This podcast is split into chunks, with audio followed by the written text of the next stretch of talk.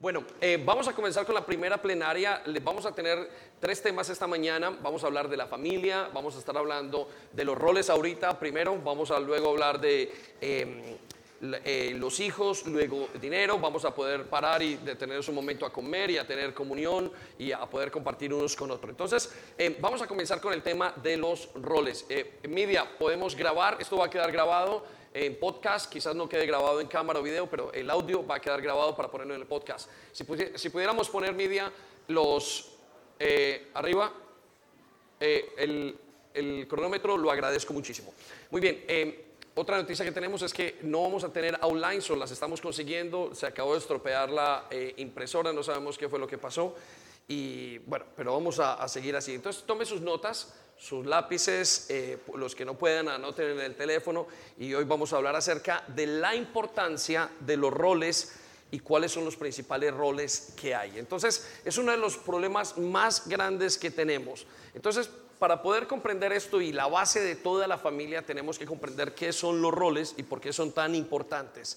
Y yo quiero que vaya conmigo a Deuteronomio capítulo 22, versículo 5. Y este es un eh, versículo muy nuevo para muchos, pero es un versículo muy diciente en cuanto a los roles. Y dice Deuteronomio 25, 5, creo que lo tenemos allí en nueva traducción viviente. Una mujer no debe vestirse con ropa de hombre y un hombre no debe, vestirse con ropa de mujer. Cualquiera que hace algo así es detestable a los ojos de su Dios o de tu Dios, ¿no? Entonces, la Biblia nos habla desde el comienzo que ahora que estamos en Cristo somos no hay judío, no hay griego, no hay hombre, no hay mujer. En cuanto a lo que Dios ve a cada uno, lo ve por igual. En cuanto a los valores, en cuanto a ciertas cosas, no hay adulto, no hay niño, no hay gobernador, no hay gobernantes, sino que lo que Él ve es una sola, un, solo, un solo paquete, una sola manera de ser. Pero Dios nunca se ha olvidado de los roles. Entonces los roles son muy importantes. Cuando Dios creó al ser humano, Dios los creó con los roles en mente. Quiero que anote eso. Dios creó al ser humano con los roles en mente. Él pensó en el ser humano, él pensó en usted, él pensó en mí, pero al mismo tiempo estaba pensando en los roles. Para él es muy significativo. Y em, parte del desorden y del caos que tenemos a nivel familiar, a nivel personal, a nivel en todos los aspectos, es que los roles se han deteriorado. Y si ustedes me preguntan a mí cuál ha sido una de las más grandes herramientas para que Satanás dañe la gente, la generación en la que estamos, es debilitar los roles, debilitar a las familias para que no puedan hacer eh, eh, y llevar a cabo su papel. Quiero que pensemos en algo en este momento, la identidad, ¿sí? Y em, hoy estamos viendo una generación sin identidad. Estamos viendo una generación y, anote esto si quiere, una generación que no sabe identificarse. Identificarse viene de identidad. Ya la gente no sabe quién es, no sabe qué es lo que hay en ellos. Es una generación sin identidad. Es una generación sin valores, pero porque vienen de una generación sin identidad. Entonces, una persona que no sabe quién es, usualmente tiene dificultad en saber cuál es el rol de su vida. Vemos matrimonios dañados, vemos mujeres queriendo ser hombres, hombres queriendo ser mujeres, vemos en los matrimonios eh, relaciones donde el esposo quiere el papel de la esposa, la esposa quiere el papel del esposo, los hijos quieren hacer el papel de los papás. Vemos tantas cosas en este momento que nos quedamos aterrados como sociedad y todo tiene que ver con los valores de las personas y los roles. Es decir, estamos viendo una, una, una eh, eh, sociedad sin roles, una sociedad sin identidad. Entonces, quiero que piense en eso porque es muy, muy importante. Entonces, al ver las estrategias de Satanás para nuestra o en contra de la familia, vemos que eh, lo que más ataca son los, los roles de la familia. Y es un ataque frontal. Ahora, quiero darle dos componentes de la identidad para que podamos comprender acerca más de los roles. Y cuando una persona... Em, la identidad tiene muchos componentes. ¿Qué es su identidad? ¿Quién es usted como persona? ¿Qué es lo que hace? ¿Con quién se relaciona? Eh, todo eso tiene que ver con quiénes somos nosotros. En el día de hoy les decía ahora que el mundo entero, los hijos están en, un momento que no saben quiénes son o qué es lo que tienen que hacer, ¿no? Y, y vuelvo y digo, tiene que ver con la identidad. Pero definir la identidad a veces es difícil. ¿Cómo define usted su identidad? Algunos dicen, bueno, yo soy eh, británico, otros dicen yo soy colombiano, otros dicen yo soy español, otros dicen yo soy ecuatoriano, otros dicen yo soy chileno. Pero la identidad tiene dos aspectos o dos componentes importantes. Y yo quiero que usted lo anote allí en su cuaderno o en lo que está haciendo. El primero es las relaciones. Cuando una persona se identifica, usualmente muestra su identidad, está identificándose o está ejerciendo esa identidad al decir yo soy hijo de tal persona. Mi esposa, mucho gusto, David, el esposo de Sandy. Mucho gusto, David, el, el papá de Andrés. Mucho gusto, eh, David, el hijo de Álvaro, el hijo de Ana María. Usualmente la primer, el primer componente de la identidad son las relaciones, pero el segundo componente de la identidad son los roles. Usted es las relaciones, los dos más importantes son las relaciones y segundo los roles. Cuando usted se identifica y usted piensa quién soy yo como persona, Lisandro dice yo soy, eh, yo soy em, papá, yo soy abuelo, yo soy hermano, yo soy esposo y eso es lo que nos identifica. ¿sí? Eh, algunos dicen, yo soy soltero y eso es su posición en este momento. Pero más allá de ser soltero, ellos piensan, yo soy hijo. Y eso es lo que es uno de los componentes más importantes de la identidad. Entonces, recuerde, tiene dos componentes importantes. Primero, las relaciones. Y yo quiero que usted anote allí en su papel cuando usted, quiero que simplemente se imagine presentándose en este momento. Si Brian dice, mucho gusto, yo soy Brian. ¿Qué diría Brian? Yo soy el esposo de... Eh, soy el esposo de Anabel. Si le pregunto a Elizabeth, ¿quién eres tú? Elizabeth va a decir, yo soy la hija de... De Franca. Lo que nos define la identidad y quiénes somos, la primera parte, la más importante son nuestras relaciones. Por eso, piensen en esto, cuando las relaciones están dañadas, nuestra identidad se daña. Por ejemplo, cuando hay unos padres separados, dice, yo soy hijo y los padres a veces, de alguna manera, o los hijos cuando están separados, los padres tienen dificultad en decir y en definir quiénes son. Yo soy hijo de tal persona. Porque la identidad, las relaciones nos forjan la identidad. Pero el segundo aspecto que forja la identidad es su rol, es lo que usted es. Algunos que me dicen, por ejemplo, aquí y les encanta o nos gusta eh, eh, en la iglesia, ole, ¿usted qué hace? Bueno, en la iglesia yo soy, yo soy un líder de la iglesia, yo soy un servidor, soy un ujier. ¿sí? Los roles en la familia es lo que nos ayuda a identificar. Cuando esos roles no están claros, a veces la gente piensa varias veces y cae en un problema de identidad porque no saben cuál es su rol. ¿sí? Entonces, yo quiero que usted sepa que su rol es, el rol en su vida es de lo más importante para su identidad y que tenemos que trabajar esos roles y tenemos que aprender quiénes somos para poder saber quiénes somos en Jesús. Una de las características que vemos en la palabra de Dios acerca de quiénes somos o una de las preguntas que uno aprende a resolver cuando conoce a Jesús, uno dice, yo soy David, hijo de Dios. Esa es mi identidad, mi relación, ¿sí? Pero también vuelvo a decir, quizás yo soy David, soy pastor. Ese es mi rol. Y eso hace que yo defina y me sienta y sienta que mi identidad es fuerte. Entonces, quiero que pensemos en los hogares. Quiero que cuando usted piense en el esposo o en la esposa, eh, eh, si saben su identidad, si, si se pueden identificar fácilmente y si también se pueden identificar con ese rol y el papel que tienen que vivir en ese rol como esposo. Por ejemplo, hay quejas que uno tiene en pastorales comúnmente de la esposa o del, del, esposo. Y digo, no, es que mi esposo no hace su labor. Es que mi esposo no sabe y no lleva a cabo el rol que tiene que llevar a cabo. Ellos no dicen esa palabra, el rol, pero lo que están diciendo cuando dice es que mi esposo no se esfuerza. En estos días estaba pastoreando una, parejita jóvenes, de jóvenes y me decían los dos, me decían, es que eh, eh, él no es esforzado es que Él no trae, eh, por ejemplo, no está trayendo la comida, no se esfuerza en traer las cosas al hogar. Sí, lo que estaba diciendo es él, él no tiene una identidad clara, él no sabe quién es, está confundido. Estamos juntos, pero no sabemos para dónde vamos.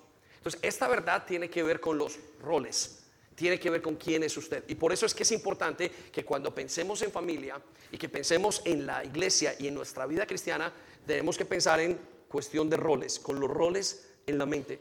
¿Quiénes somos para Dios? ¿Quiénes somos en este momento?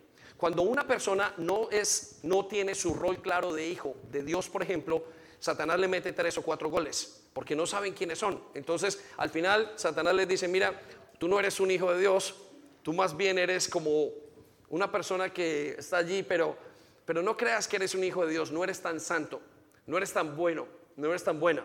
Y eso tiene que ver con el rol de ser hijo, porque no lo conocemos. Lo mismo pasa en los hogares. Entonces lo que queremos hacer es darles herramientas el día de hoy para que puedan, eh, esos roles puedan ser más efectivos y para que nuestra identidad, nuestra identidad como personas y como creyentes sea fortalecida. ¿sí? Entonces, em, quiero darles cinco ventajas rápidamente para que la nos anote allí acerca de los roles en la familia. Y le voy a dar cinco ventajas de por qué son importantes los roles. La primera ventaja es que los roles le muestran qué tienen que hacer. ¿Sí? Anótelo allí. Los roles muestran qué tienen que hacer, qué tenemos que hacer en el hogar. Cuando usted tiene los roles claros, usted sabe que es papá, usted sabe que es ser esposo.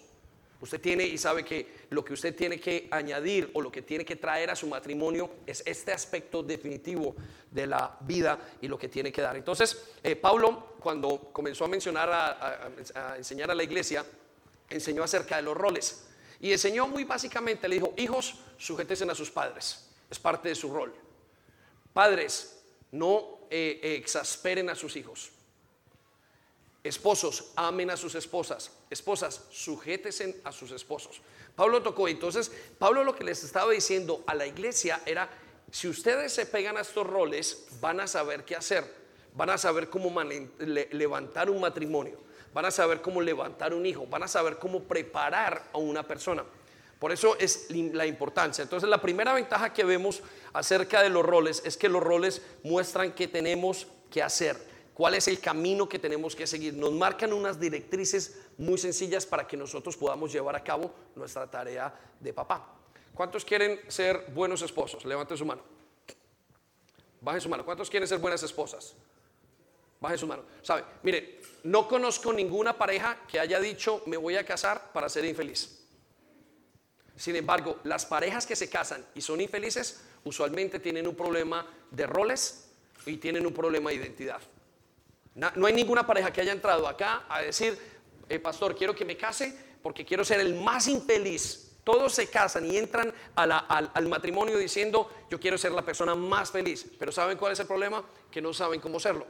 Y una de las razones es porque no conocen su rol, no saben cuál es la labor que tienen que hacer.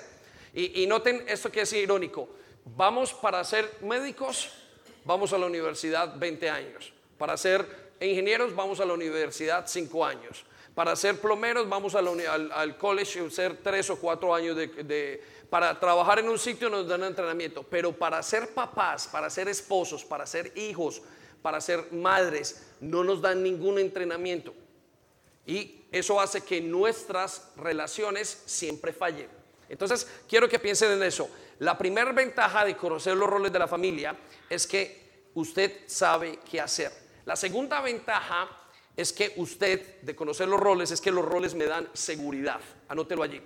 Cuando usted conoce los roles de su matrimonio, de su esposo, le dan seguridad. Miren, hay jóvenes que dicen, tengo miedo a casarme. ¿Cuántos jóvenes hay acá que tienen miedo a casarse? Que les daría y les asusta el matrimonio. Ninguno está levantando la mano porque tiene temor. Pero bueno, Santi también, ¿eh? Hacen bien en tener temor, ¿no? Bueno, casarse. ¿Y saben por qué? Porque nos sentimos inseguros. ¿Cómo voy a hacer? ¿Cómo voy a hacer para entrenarme en ese matrimonio? ¿Qué tengo que hacer para poder llevar a cabo mi papel como esposo o esposa en eso. ¿Saben? Porque no conocemos los roles. Entonces, por eso nos confundimos. Em, como, y, los padres cometemos otro error grande en casa. ¿Saben cuál es? No entrenar, no entrenar a nuestros hijos. Hay padres que tienen que decirlo, madres, hijo, cuando crezcas vas a tener que hacer esto. Cuando crezcas tu mujer va a, estar, esperando esto, tus hijos van a estar esperando esto de ti. Esto es lo que hace un hombre, esto es lo que hace una mujer. Esto es lo que hace el esposo de la casa. Esto es lo que hace la esposa de la casa. Tienes que aprender a hacer todo esto. Todo esto se llama, y todo eso, enseñar los roles trae una seguridad interna de la persona. La persona dice, no importa, no sé lo que va a pasar, no sé qué es vivir, no sé qué es criar hijos, pero tengo las herramientas porque conozco el rol de papá, el rol de esposo, el rol de esposa que voy a llevar a cabo. Amén. Muy bien, entonces es importante eso para dar esos pasos de seguridad. La tercera ventaja de los roles es que los roles me ayudan a evaluarme. Y quiero que lo anote allí. Los roles ayudan a evaluar a la persona. Los, roles me muestran y me dicen qué tengo que cambiar. Quiero contarles que uno de los problemas principales del matrimonio es no saber qué hacer. Uno, le, uno se sienta en una pastoral y la persona dice, no sé cómo cambiar. Miren, ella le dice, es que habla mucho, es que me grita, es que eso, es que no me trata bien. Y, el esposo dice, es que ella no me respeta, es que no se sujeta. Pero lo que están haciendo, están confundidos porque no saben cuál es el papel. ¿Sí? Mucho más en este momento. Antes se sabía que el papel, y saben que el papel del hombre era definido en esto. El hombre es cazador y la mujer protege el hogar. No tiene nada que ver con debilidad. En estos días escuchaba una, una un, video acerca de un hombre que hablaba acerca de la familia y ese hombre decía, la mujer que cría a los hijos deberían pagarle y deberían pagarle porque hacen el mejor trabajo. Dice, nadie que está muriéndose en el lecho de la muerte, dice, quisiera ser un contador y cuánto me arrepiento, me faltaron hacer las cuentas de la iglesia, me faltaron hacer las cuentas de mi trabajo. Todo el mundo dice, los que están allí, ¿por qué no fui mejor papá? ¿Por qué no fui mejor esposo? ¿Por qué no fui mejor esposa? No hay ninguno en el lecho de muerte, decía la persona, que esté arrepintiéndose. ¿Y por qué no trabajé más? ¿Por qué no limpié más duro? ¿Por qué no vendí más carros? ¿Por qué no vendí esto? Todo el mundo se arrepiente en el lecho de muerte. ¿Por qué no fui mejor papá, mamá, esposo u esposa? ¿Es así? ¿Cierto? Ahora, ¿eso por qué es así? Porque ellos no conocían su rol. Entonces, cuando yo conozco el rol, yo puedo evaluar mi camino. Yo puedo saber si estoy siendo buen papá o mal papá. Yo puedo saber si estoy siendo un esposo asertivo o no estoy siendo un esposo o una esposa asertiva. Eso es parte de la evaluación que tenemos que entender. Y cuando nosotros evaluamos podemos cambiar. Mire, esposa, no es así. No, usted debe sujetarse a su esposo. Pastor, yo no lo entiendo todavía, pero ahora que usted me lo está diciendo, voy a intentar y voy a hacer este pequeño cambio. Y hay mujeres que llegan a su hogar haciendo el pequeño cambio que vinieron porque aprendieron el rol y su hogar comienza a ponerse en el lugar adecuado. Hace muchos días hablábamos acerca de, les daba un ejemplo acerca de la vara a los hijos, ¿no? Estábamos hablando acerca de, de la disciplina de los hijos y cuando el papá da la vara, es diferente a cuando la mamá da la vara. Y estamos acostumbrados a traer al papá a que haga ese esfuerzo y no vemos un cambio. Porque no sabemos que el rol es que la mamá es la que primero tiene que entrar a hacer su rol y establecer y dar esa disciplina. Muy bien, les están llegando las notas. Muy bien. ¿Estamos allí? ¿Me regalan una si es posible? Gracias. Ok. Estamos en la parte de los roles, ¿vale? Entonces, los roles me ayudan a evaluar, me ayudan a calificar mi matrimonio, me ayudan a ver cómo están las relaciones en mi casa. Algunos de nosotros estamos en un momento de crisis con los hijos y nos echamos la culpa. ¿qué fue lo que me pasó? ¿Qué fue lo que me faltó? Y la respuesta es, me faltó entender cuál es mi rol.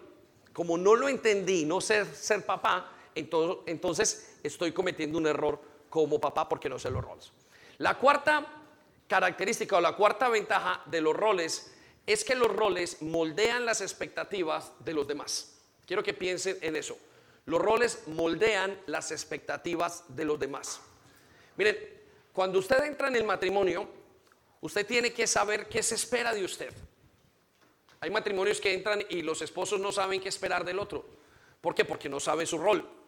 Yo recuerdo que en el caso de mi esposa, yo fui creado por mi mamá el, hogar de mis padres se deterioró y se terminó más o menos cuando yo tenía dos años de edad. El hogar de Sandy se dañó cuando ella tenía seis años de edad. Su papá murió en un accidente, fue atropellado y cayó fulminante en ese momento. Bueno, eh, ella creció en su familia, yo crecí en la mía, y cuando llegamos al hogar, mi mamá había tenido que ser papá y mamá. Y la mamá de Sandy había tenido que ser mamá y medio papá, porque ella creció con un abuelo, con una figura paterna muy clara. Al entrar en el hogar, los primeros problemas que tuvimos fueron en los roles. Y tuvimos mucho tiempo en intentar resolver aquellos problemas. ¿Por qué? Porque en mi mente yo había visto una mujer hacer todo en la casa, tomar decisiones, hacer una cantidad de cosas, y eso es lo que ella había visto en su, en su vida y en su día a día. Entonces yo tenía o teníamos los roles trocados. La expectativa de ella era una y la expectativa mía era otra. Hasta que comenzamos a llegar a la iglesia y vimos a los pastores, ahorita voy a hablar de eso, y comenzamos a ver la vida de iglesia y los roles comenzaron a ponerse en el lugar apropiado. Y comenzamos a hacer como el puzzle o el rompecabezas correctamente. Eso pasó porque vimos unos roles correctos. ¿sí? Entonces, quiero decirle que esos roles eh, los roles cuando usted los conoce, sabe lo que esperar de su esposo. Y hay personas que, miren, hay personas o muchos esperan mucho más de lo que pueden esperar. Y eso es un error. Hay otros que esperan cosas equivocadas. La mujer latinoamericana, quiero que sepan esto, quiere que su esposo sea su papá. Y eso no es bíblico. El esposo no es su papá. Y cual la Biblia nos habla de que es algo totalmente diferente. La mujer latinoamericana tiene una tendencia que quiere que la cuiden. Entonces la expectativa es mi esposo me tiene que cuidar ah, en demasía. Y cuando vienen entonces el esposo se cansa. O eh, el esposo cree que tiene que estar en su casa y, y tiene que cumplir como con una labor que es fuera de las expectativas bíblicas. Entonces es importante que usted entienda cuáles son las expectativas en los roles dentro de su matrimonio para que usted no espere cosas equivocadas. Pero también hay otro caso hay mujeres que esperan poco, hombres que esperan muy poco, porque no saben los roles. Entonces hay mujeres que, o en pastoral le dice, pero usted cómo permite eso de su esposo? Pero pastor, es que la Biblia dice esto de y esto y esto. Usted está malentendiendo los roles. Dios no pide que usted haga eso. Pero ¿por qué esa persona no quiere ver los roles tal y como son o porque espera lo que no es o se conforma con poco? ¿Saben por qué es? Porque no tiene una identidad clara. Y no tiene una identidad clara porque no tiene los roles claros. ¿Estamos o no? ¿Estamos aquí? Amén. Bueno, denle un aplauso al Señor, venga.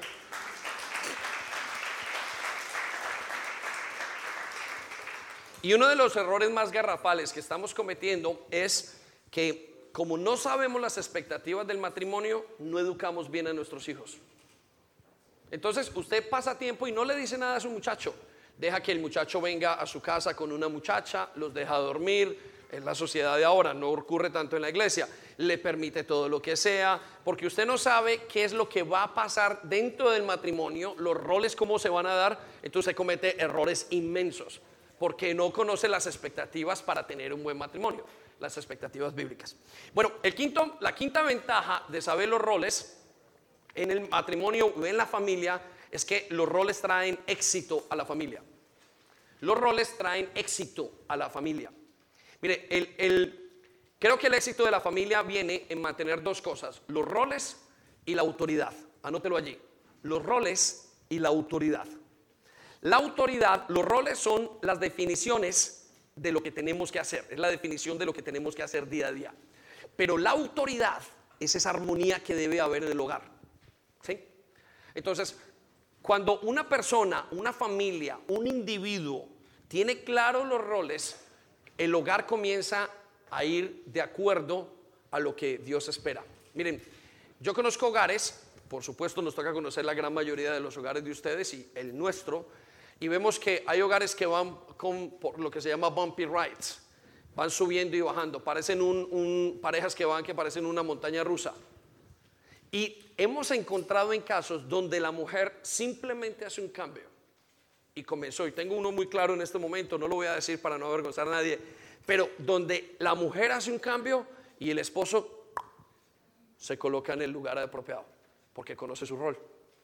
Donde el esposo ha tomado su lugar y su rol apropiado y ¡pum! Los hijos comienzan a trabajar en orden. ¿Por qué? Porque el matrimonio no está diseñado para hacerlo de cualquier manera. El matrimonio está diseñado para hacerlo a la manera del que lo diseñó. Y esa manera está en la Biblia y eso que está escrito en la Biblia son los roles. Por eso cuando usted conoce los roles, ¿no tenemos aquí pantalla todavía? Muy bien. Cuando usted está y conoce los roles, usted tiene éxito en su matrimonio. Las mejores parejas son las que tienen los roles claros y las que respetan la autoridad de cada rol. ¿Sí? quiera notarlo, lo puede hacer. las mejores parejas, las parejas más exitosas, las familias, son las que tienen los roles claros. Y los manifiestan o los tienen, eh, los viven con, bajo autoridad. Entonces quiero que piensen ese. Eh, la autoridad es la que mide la influencia de cada rol. La autoridad es la que, la que mantiene la armonía en la casa. Miren, no hay nada más hermoso que usted pueda esperar en su vida de hogar que la autoridad. La autoridad es como la gravedad, todo lo pone en el orden apropiado. Y quiero que piensen eso y lo anote si quiere. La autoridad es maravillosa. El concepto de autoridad en un hogar trae muchísima libertad, trae claridad, trae una cantidad de cosas. Muy bien, entonces hemos visto tres cosas. Hemos visto un par de cosas. Primero, ¿por qué son tan importantes los roles? Hemos visto los dos componentes de la identidad, para que usted lo anote allí, que son las relaciones y los roles. Y estamos viendo las cinco ventajas de los roles en una familia. Y dijimos que la primera ventaja es que los roles muestran qué tengo que hacer. La segunda es que los roles me dan seguridad. La tercera es que los roles me ayudan a evaluar mi familia. La cuarta es que los roles moldean las expectativas de los demás y que tengo en el matrimonio. Y la última es que los roles traen el éxito a la familia. Muy bien, entonces eso está claro, ¿cierto que sí? ¿Alguna pregunta? Podemos hacer preguntas. Alguien que tenga una pregunta y se atreva a hacerla, lo podemos contestar y si no, pues al final. ¿Estamos bien, no? Muy bien. Vamos entonces a responder a una pregunta muy importante. Si uno de los dos no hace lo que tiene que hacer, el, matrimonio, falla. No, lo hace la otra persona. Hay, en caso, si uno de las dos personas no hace lo que tiene que hacer, la otra persona termina haciéndolo en muchos casos. Por ejemplo, en el caso... ¿Lo tiene que hacer o no? Ah, ¿lo tiene que hacer? ¿O se queda sin hacer? Yo creo que depende. Es una pregunta muy trampa, pero vamos a contestarla. Tiene, la pregunta es, bueno, sí, dale, ¿qué dice la señora? ¿Cuál? Vale, lo debe hacer, si uno de los dos no hace el rol, lo debe hacer para que no se quede sin hacer, Pero no es así. En realidad debería ser que la otra persona venga a hacerlo y viva y lo haga, porque es el rol que tiene que tener.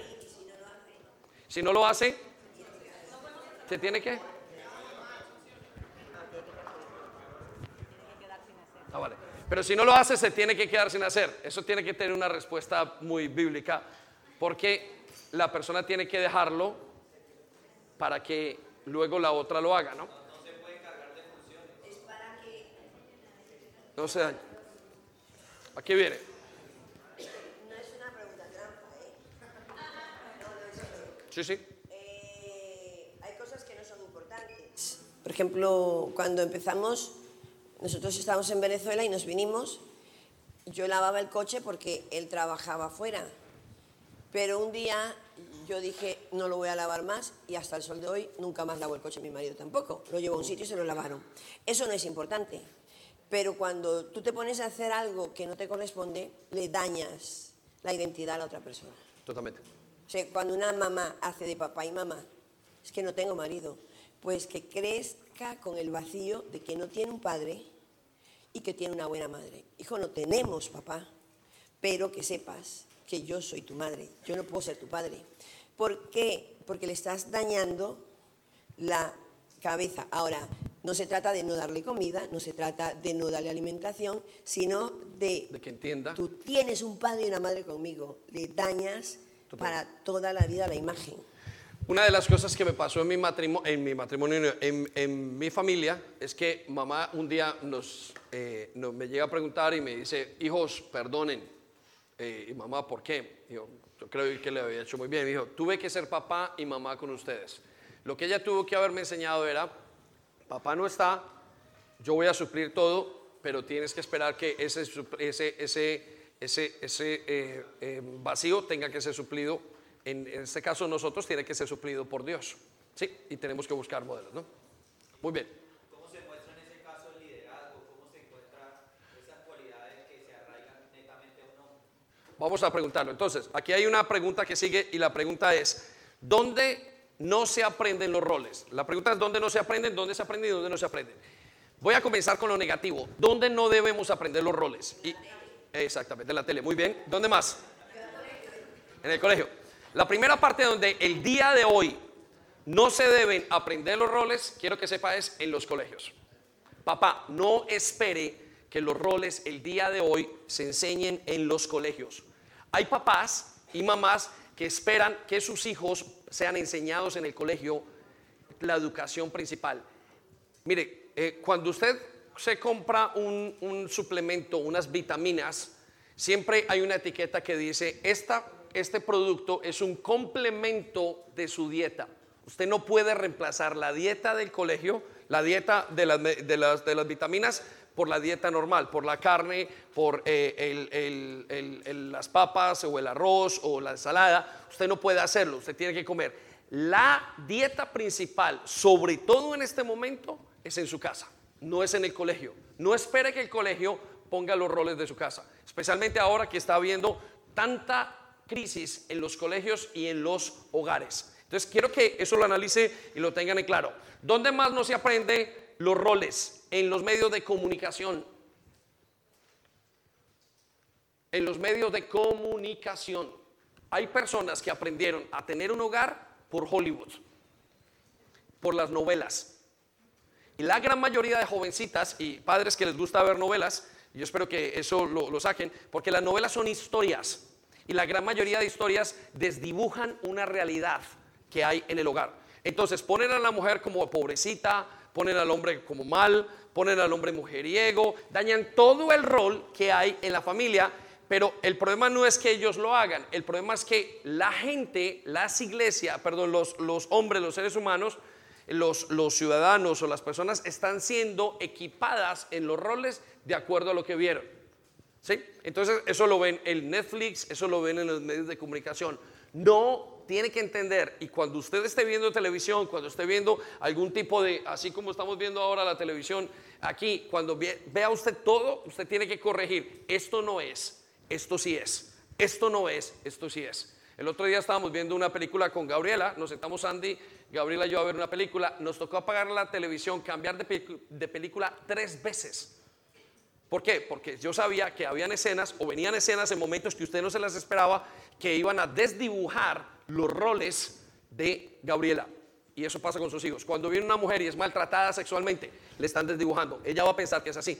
Cuando ve el otro chico, eh, eh, recuerdo y, les voy a contar esta historia, eh, eh, como mis padres se habían divorciado, tan pequeños, mi papá tenían una, la costumbre era escuchar música. Y, y hay una cosa que se llama en Colombia música para planchar. Y era música romántica. Eh, al partir un beso y una flor, todo eso. Entonces uno escuchaba, escuche, uno escuchaba eso. Resulta que, que a los 14 años, 12 o 14 años, yo lloraba por las muchachas. ¿Sí? Y cuando lloraba, ¿ah? No, no planchaba, solo lloraba. no se vale. Y recuerdo que yo escribía y entonces escribía cartas y, yo no había nunca hablado con las muchachas, no había pasado absolutamente nada, ni, ni siquiera, pero estaba platónicamente enamorado. Y yo, yo no entendía. Yo simplemente dije, pues es la vida, es lo normal. Yo escuchaba a Rafael, escuchaba a José José en casa, escuchaba todas las planchas que habían eh, allá calladito, escuchaba y escribía. Bueno, creciendo y viniendo al Señor, entendí una cosa, que lo que estaba era mi matrimonio, el matrimonio de mis padres mal. Y yo estaba sufriendo tanto por eso, sin saberlo, que mi reacción era enamorarme platónicamente. Entonces, pensemos en esto, y eso es muy importante. Los medios de comunicación le están dando y le van a intentar dar un enfoque a la vida de sus hijos y a la vida de su familia. No es el lugar para aprender de los roles. Y por último, el lugar son los amigos, el, el lugar que no, no- donde no se aprenden los roles son también los amigos. Escríbalo allí, los amigos. Muchos de ellos están más mal que nosotros, o no que nosotros, estaban más mal que nosotros. Miren, padres, ustedes, hay padres que esperan, en vez de tener una, una, una charla acerca de la sexualidad de sus hijos, esperan que su amigo la tenga en el colegio. Quiero que sepan que en el colegio ya les están enseñando absolutamente todos los amigos. Pero ¿qué les están enseñando? Algo equivocado. ¿Dónde aprendiste la vida sexual? Muchos aprendieron en los colegios, un amigo. Hágale, váyase, es- eh, acuéstese con tal persona. Esto es lo- porque es la concepción de esos niños. Por eso nuestros hogares tienen que ser diferentes. Tenemos que crear y enseñar a nuestros hijos en otra parte. Entonces ahora sí voy a contarles dónde se aprenden los roles. ¿Dónde se deben aprender los roles? Y eso es muy importante que usted lo tenga allí. No me queda mucho tiempo. ¿Dónde se aprenden los roles? Primero, los roles se aprenden en el hogar. La familia es el centro de entrenamiento de los roles. Ese es el lugar donde ellos tienen que aprenderlo. Por eso usted tiene que estar bien. Yo a veces les digo a mis hijos mayores, cuidado con lo que hacen, porque están mostrando los roles a sus hermanos. Cuidado con lo que nosotros hacemos, porque es lo que estamos mostrando. Por eso la familia debe estar calibrada con la palabra de Dios. Ahora, hay dos maneras de entenderlo o de, de enseñar. Uno, enseñan por ejemplo. Es decir, aunque usted no diga nada, sus hijos están aprendiendo. Yo conozco hogares que se la pasan peleando. Y yo estoy casi seguro que sus hijos van a estar peleando en sus matrimonios. Creen que eso es lo normal, porque creen que eso son la base de los roles. La siguiente manera es a través de enseñanzas directas. La Biblia dice, cuando te levantes, cuando te acuestes, enseña a tus hijos. Y esas enseñanzas son enseñanzas directas. Usted tiene que ser intencional en lo que enseñe. Usted tiene que sentarle y decirle a su hijo o a su hijo, Gabriela, el día de mañana ustedes van a tener que hacer esto con sus hijos, con sus padres, los jóvenes, los, los varones, los, los nuestros. Ustedes tienen que tomar decisiones hoy porque el día de mañana sus esposas van a estar observando qué es lo que ustedes van a hacer y van a tener que tomar decisiones. Tienen que ser trabajadores, no pueden ser vagos. ¿Por qué? Porque el rol del hombre es definitivo en la familia y tiene que esforzarse. Un varón no esforzado tiene un matrimonio casi que se rompe rápidamente. ¿sí? Entonces, quiero que piense en eso en este momento, en el hogar. Y, usted dirá, pastor, pero ¿por qué no en la palabra de Dios? Le voy a decir por qué. Porque el hogar es lo primero que se recibe. Muchas veces usted puede hablar toda la palabra que quiera, usted puede de, eh, eh, eh, recitar todos los versículos que quiera, pero su no va a cambiar, porque usted tiene que estar transformado desde adentro. Entonces es su hogar. El segundo lugar donde se aprende es en la Biblia. Anótelo rápidamente. La manera de aprender Estamos en el segundo. ¿Dónde se aprenden los roles? En el primer lugar, no, primero dije en el hogar, segundo en la Biblia. ¿Ah? No, no, no, no. Dije como dos maneras de enseñar.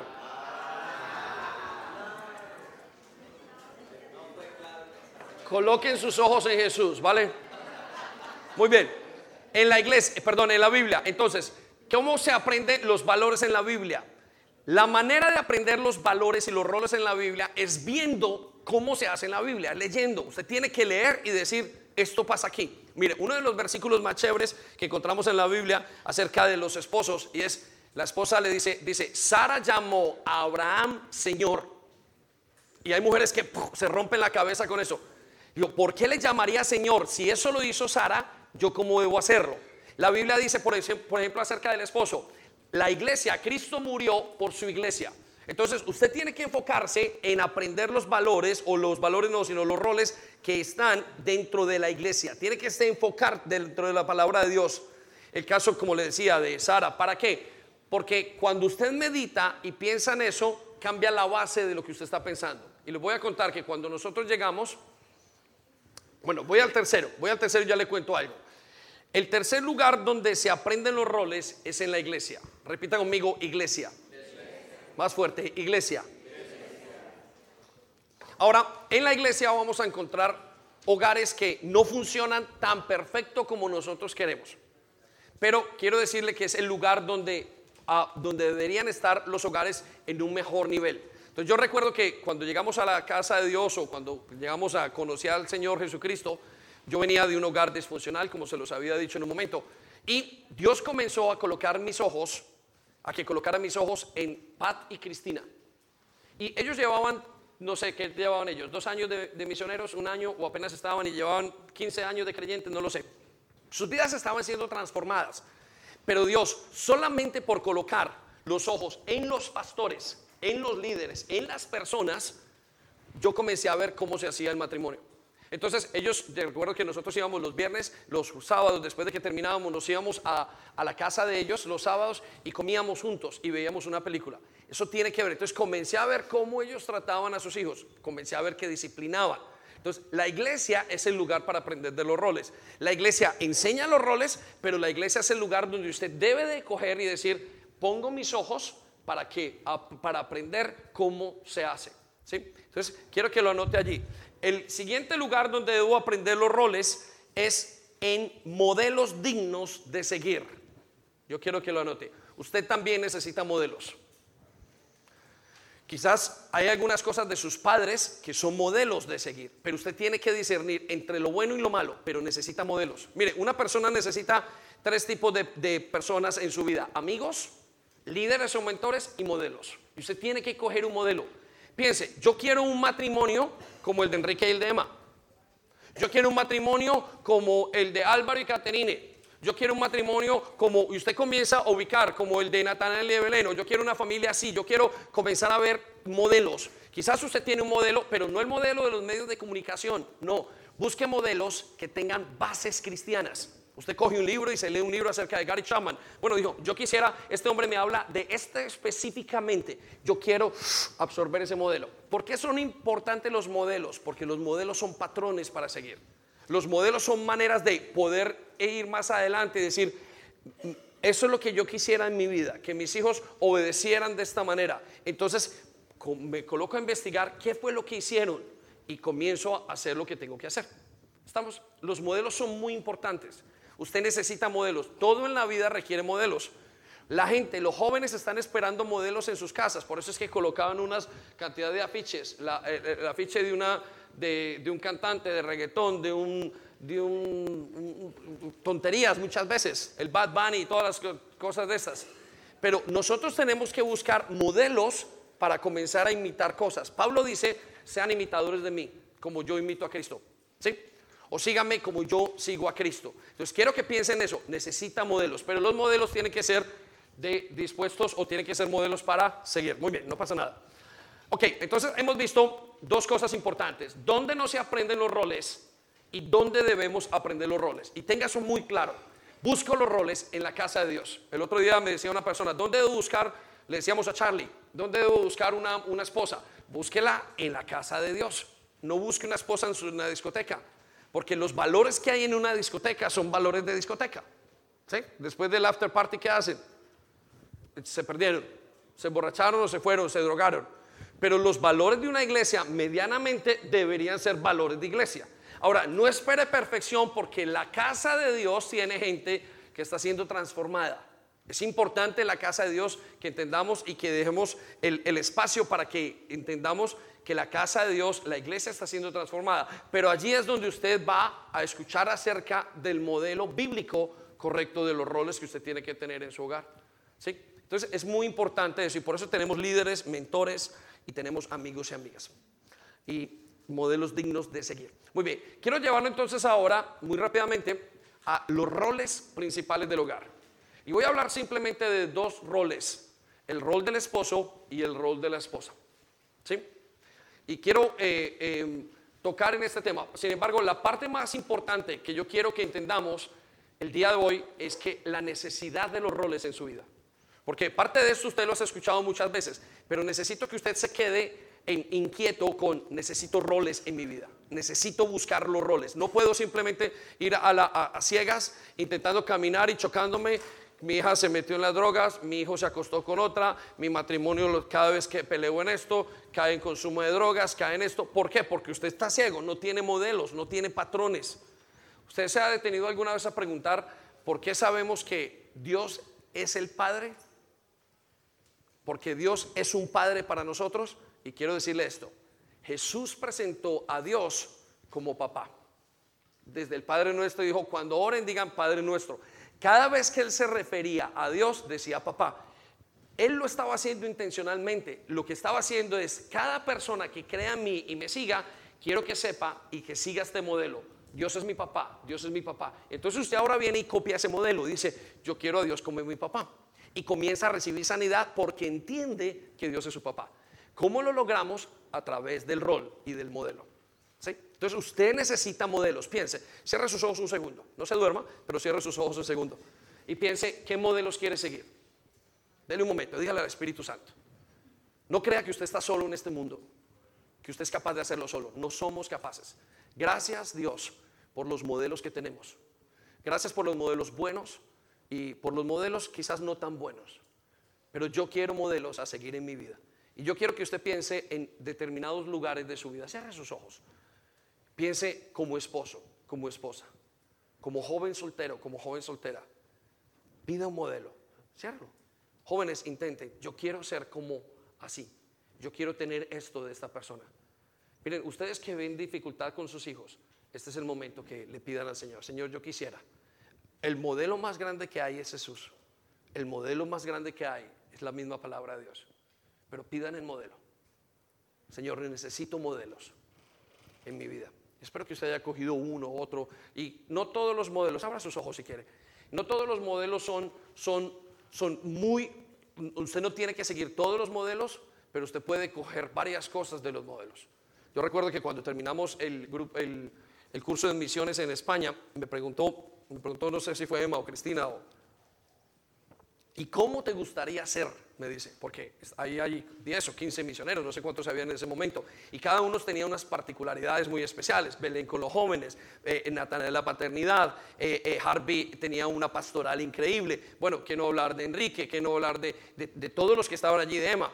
Y yo dije, cómo quisiera copiar cada uno de lo que tiene, lo mejor de cada uno lo copiaría. Y, y se me vino como hacer un carro en mi vida para copiar. Digo, qué, bueno, ¿por qué? Porque son modelos a seguir. ¿Sí? Qué agotamiento, copiando todo el día. Entonces, piensen en esos modelos. Muy bien, voy a llevarlo entonces ahora a los roles principales. Y vamos a definirlos así, el rol del esposo y el rol de la esposa. ¿Cuál es el rol del esposo? Bueno, el esposo tiene tres responsabilidades importantes y estos dos roles son la base de toda la familia. Estos dos roles principales que vamos a ver son la base de toda la familia, son muy sencillos. Yo necesito que usted crea en ellos y diga, ¿cómo puedo yo entenderlo? Algunos de ustedes no los van a entender por alguna razón rápidamente, pero necesitan decirle a Dios que nos ayude a comprenderlo. Muy bien. El primer rol del esposo es ser la cabeza. Ellos no... Perdón.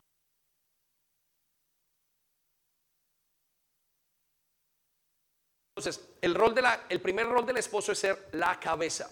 ¿sí? Y mire lo que dice Primera de Corintios 11.3. Pero hay algo que deseo recordarles. Me encanta esta versión. Cristo es la cabeza de todo hombre. Mientras, quiero que, que, que eh, circule la palabra mientras, que el hombre es la cabeza de la mujer. Y Dios es la cabeza de Cristo. Quiere, las palabras mientras, que el hombre es la cabeza de la mujer. El hombre es la cabeza de la mujer y Dios espera que el hombre tenga y esté bajo la sujeción de Cristo para ser la cabeza. Entonces, el primer papel, el primer parte del rol del hombre es que tiene la responsabilidad máxima de la familia. La cabeza está comunicada a todo el cuerpo, pero todo lo que quiere hacer el cuerpo viene a la cabeza. Dios no le va a pedir cuentas a la mujer, Dios le va a pedir cuentas al hombre. Mujeres, ustedes tienen que saber esto. No se metan en las cuentas que Dios le va a pedir a la mujer. Hombres, ustedes tienen que saber esto. A ustedes es el que le va a pedir cuentas. Dios espera que usted sea la responsabilidad total. Mire, si algo pasa en esta iglesia, en este momento, viene alguien, un funcionario de, de, civil o viene alguna persona y no lo van a buscar al que está en la puerta, van a buscar quién es el responsable de este lugar. Y él puede estar muy tranquilo, mujer, usted puede estar muy tranquila y sentarse y esperar que ese hombre sea hablado con su esposo. Y esa responsabilidad es muy fuerte, ¿sí? Y esa responsabilidad es tan grande porque él debe tomar toda, él debe tomar la decisión y ser responsable de ellas. Yo le dije que el cuerpo se comunica con la cabeza y ella toma la decisión. Ahora, ¿cuál es el problema que vivimos en este momento? Que muchos hombres no quieren ser cabeza debido a los roles. Muchos hogares, eh, les conté y les he contado esto en varias predicaciones, pero a mí me ha dejado en shock. Cuando comenzó el movimiento de Black Lives Matters, los, la vida negra importa, un movimiento inmenso en los Estados Unidos, salió una mujer en el gobierno de Trump y es una mujer negra, es una mujer de color, y la mujer comenzó a decir, nuestro problema no es el racismo, el problema es que hace 60 años en nuestros hogares, el 80% de los hogares tenían papá. En este momento, el 15% de los hogares, no, solamente el 15% de los hogares tienen papá. ¿Sabe que se había perdido? La figura de papá. La figura del papá cuando se pierde es dañinísima porque no hay cabeza. Quiero que piense en, un, en, un, en, un, en, un, em, eh, eh, en una nación. Cuando se muere el presidente, cuando lo quitan, hay un desarme, hay, una, hay, un, hay un caos completo. Lo mismo pasa en la vida de una familia. Entonces, varones, si ustedes no toman las decisiones, lo que decía Emma ahora, la mujer termina tomando esas decisiones. Y hay un círculo vicioso. Hombres que no quieren y son pasivos, porque no quieren tener ningún problema, porque les da pereza, porque no quieren dar un paso al frente, porque no se sienten y no conocen sus roles. Y dicen, no, que lo tome ella, deja que ella haga todo. Y no saben que lo que están haciendo es delegando su autoridad sobre una persona y el día de mañana, cuando tengan que dar cuentas, no van a poder hacerlo bien o no, van a poder dar las cuentas bien. Entonces son pasivos en su relación. Y eso es lo que pasa, por ejemplo, en hogares latinoamericanos. Los hogares latinoamericanos, ¿cuál es el punto? ¿Cuál es, la, ¿Cuál es la característica que está pasando, que ha pasado ya por muchos años? Es que las mujeres son las que toman las decisiones. Por consiguiente, los hijos crecen viendo a una mujer. Y cuando esos, esos hombres, esos jóvenes, vuelven, se vuelven hombres y quieren entrar a matrimonios, y quieren hacer sus casas, entonces lo que tienen en sus mentes, deje que la mujer tome la decisión. Y cuando la mujer toma la decisión, entonces él en el hogar dice, yo no necesito tomar ninguna decisión porque lo que yo aprendí fue esto. Y eso nos está haciendo daño a todo el mundo. Nos preguntábamos em, en este momento en la política mundial que las, saben que a las mujeres confían más en las mujeres.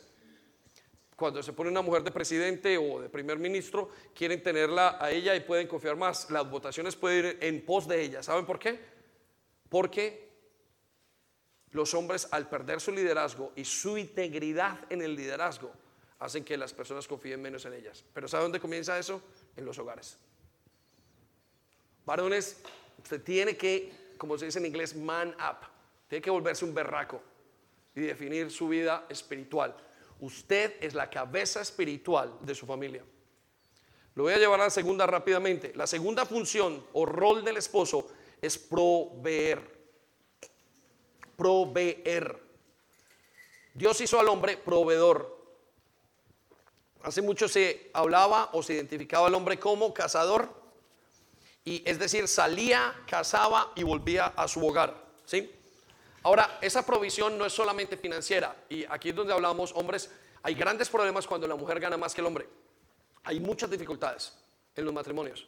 Y, la dificultad no es que ella sea un problema, no, es que simplemente hay como un, un desbalance en el diseño de Dios y tiene que ver con los roles. ¿sí? Entonces, el hombre debe proveer. Mire, el hombre provee fisiológicamente.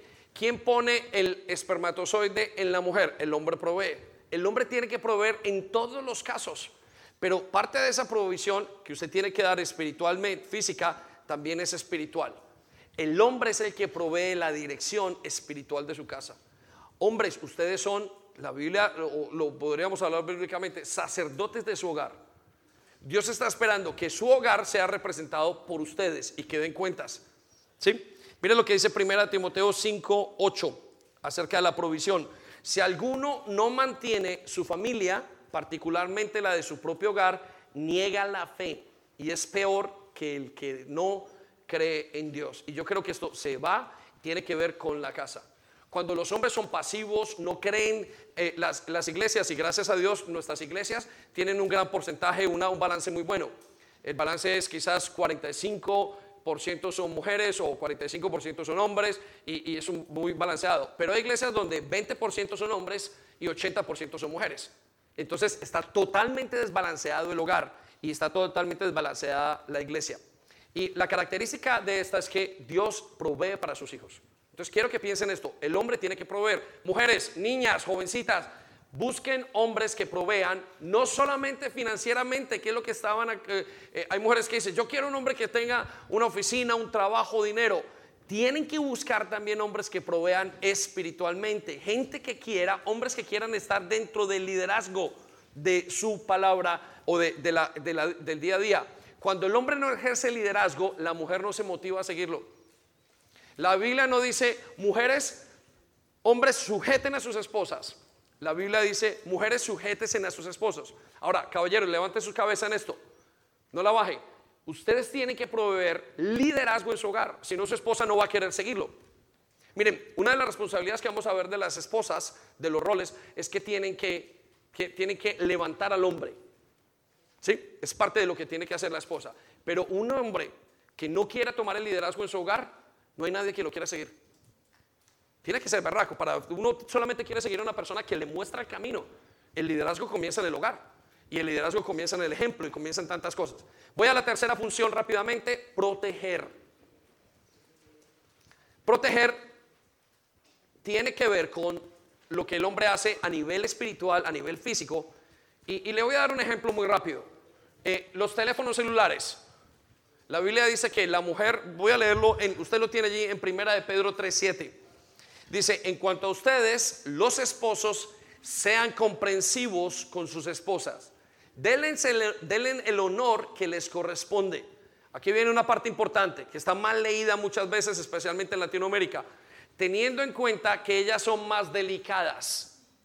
¿Saben qué es la traducción? Hay otra traducción que dice, teniendo en cuenta que ellas son más débiles. Y eso es totalmente equivocado. Son más delicadas, más no más débiles. Mire, las mujeres están equipadas para hacer cosas muchas veces mayores que los hombres. Lo creo con todo el corazón. ¿sí? Pero entonces, ¿a, ¿a, qué se refiere que son más delicadas? Dice, y ellas están llamadas a compartir con ustedes la fe, la vida que Dios les dará como herencia. Hágalo así para que no, para no poner estorbo a sus oraciones. Rápidamente, le voy a dar un versículo, un, un, análisis muy sencillo. ¿Cuál es la parte más importante del celular? La parte de adentro, la tarjeta madre. Y esa es la parte más delicada. ¿Cuál es la parte de afuera? La carcasa. La carcasa es dura. El hombre está hecho como una carcasa. El hombre está hecho para proteger lo que hay dentro. Las dos son igualmente importantes, pero el hombre lo que tiene que hacer es proteger. ¿Por qué?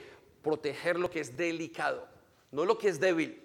Porque cuando pensamos en débil, pensamos en dominio. Y cuando las mujeres piensan en una persona, ay, yo soy débil, tú me tienes que cuidar, es un comportamiento totalmente opuesto a la palabra de Dios. ¿Saben por qué? Porque la mujer es la que cuida de... Hay dos maneras de ver, protección y cuidado. Protección es una cosa, cuidado es otra. Ya vamos a hablar de eso en unos minutos. Entonces, eh, eh, el hombre es la carcasa de la relación y eso es lo que usted es y lo que usted debe de esperar. Y tiene que estar robusto, no físicamente, sino emocionalmente y espiritualmente para entender eso. Muy bien, rápidamente y con eso terminamos el rol de la esposa y el rol, el rol de la esposa. Y vamos a dividirlo en dos partes. La primera es el rol principal de la esposa, escúcheme en esto, es ser ayuda idónea.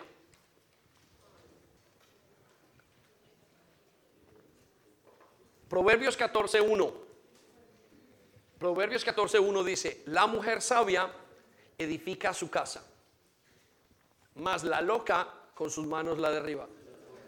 ¿Les gusta esa versión, no? Yo sabía. ¿Sabe por qué? Porque ya no entendemos la palabra necia. Pero esta versión dice, la mujer que no está cuerda y que y, y cordura es estar dentro del proceso de Dios, no edifica el hogar.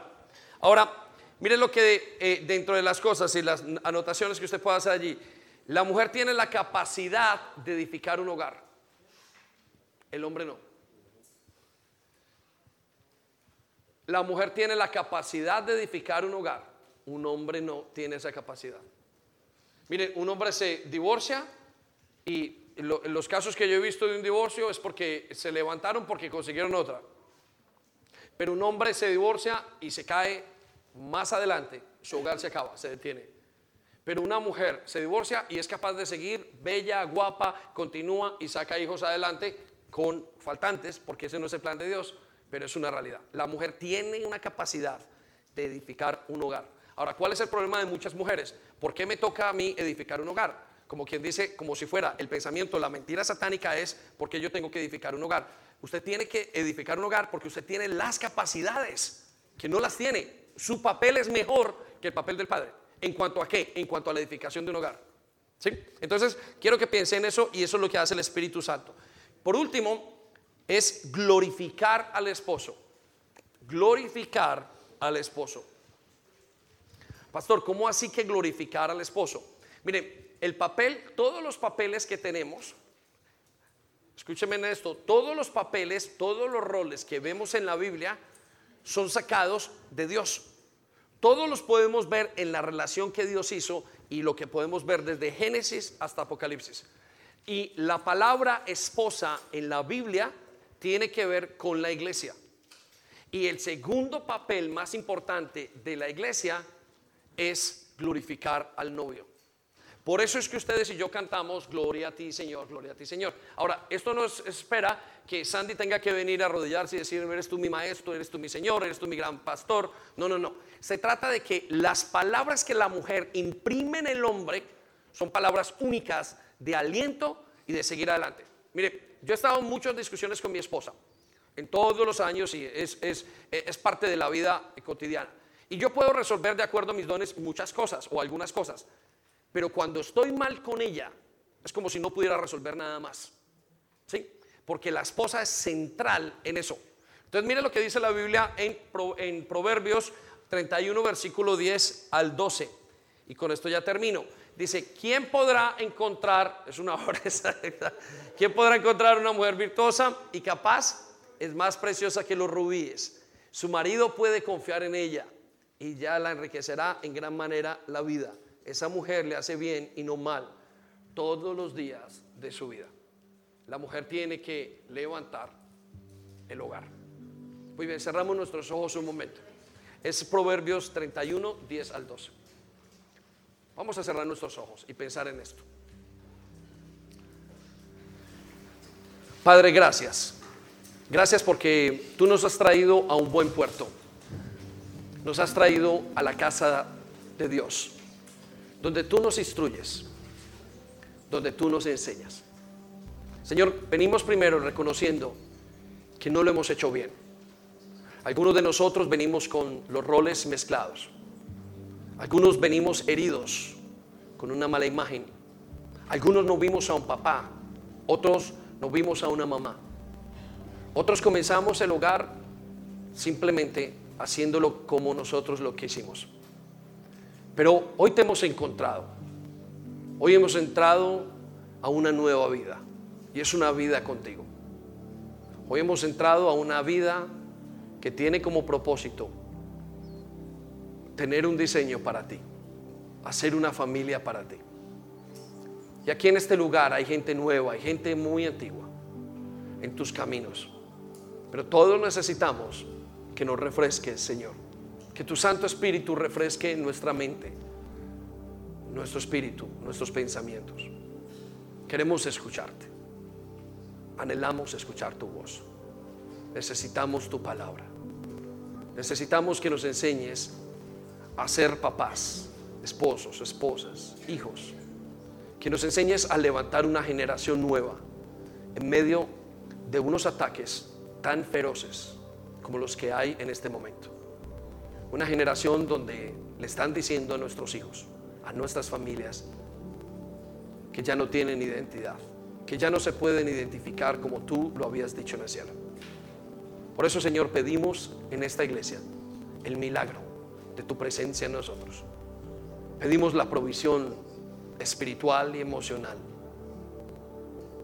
aún la académica, para poder hacer lo que tenemos que hacer.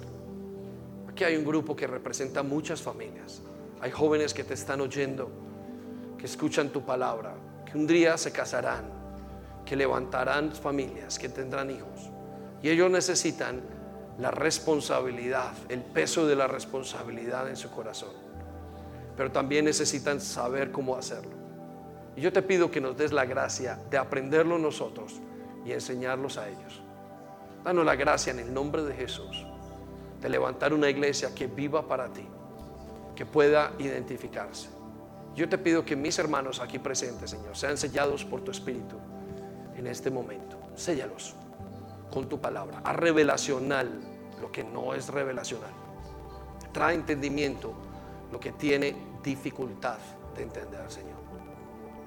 Yo te pido también que haya una provisión, una unción de poder para llevar a cabo tu palabra, para implementarla. Que sea fácil que los hombres y mujeres puedan hacer lo que tú pides. Sujetarse los que tienen que sujetarse, gobernar, liderar, todo de acuerdo a tu palabra. Queremos el regalo de la autoridad. Regálanos autoridad. Danos el regalo de la autoridad en esta casa, en nuestros hogares. Que ya no anden las cosas como en caos, en tristeza y en depresión, sino que sean ceñidas con autoridad. Es el balance de todo, Señor. Muchas gracias. Gracias por cada persona. En el nombre de Jesús. Amén y amén.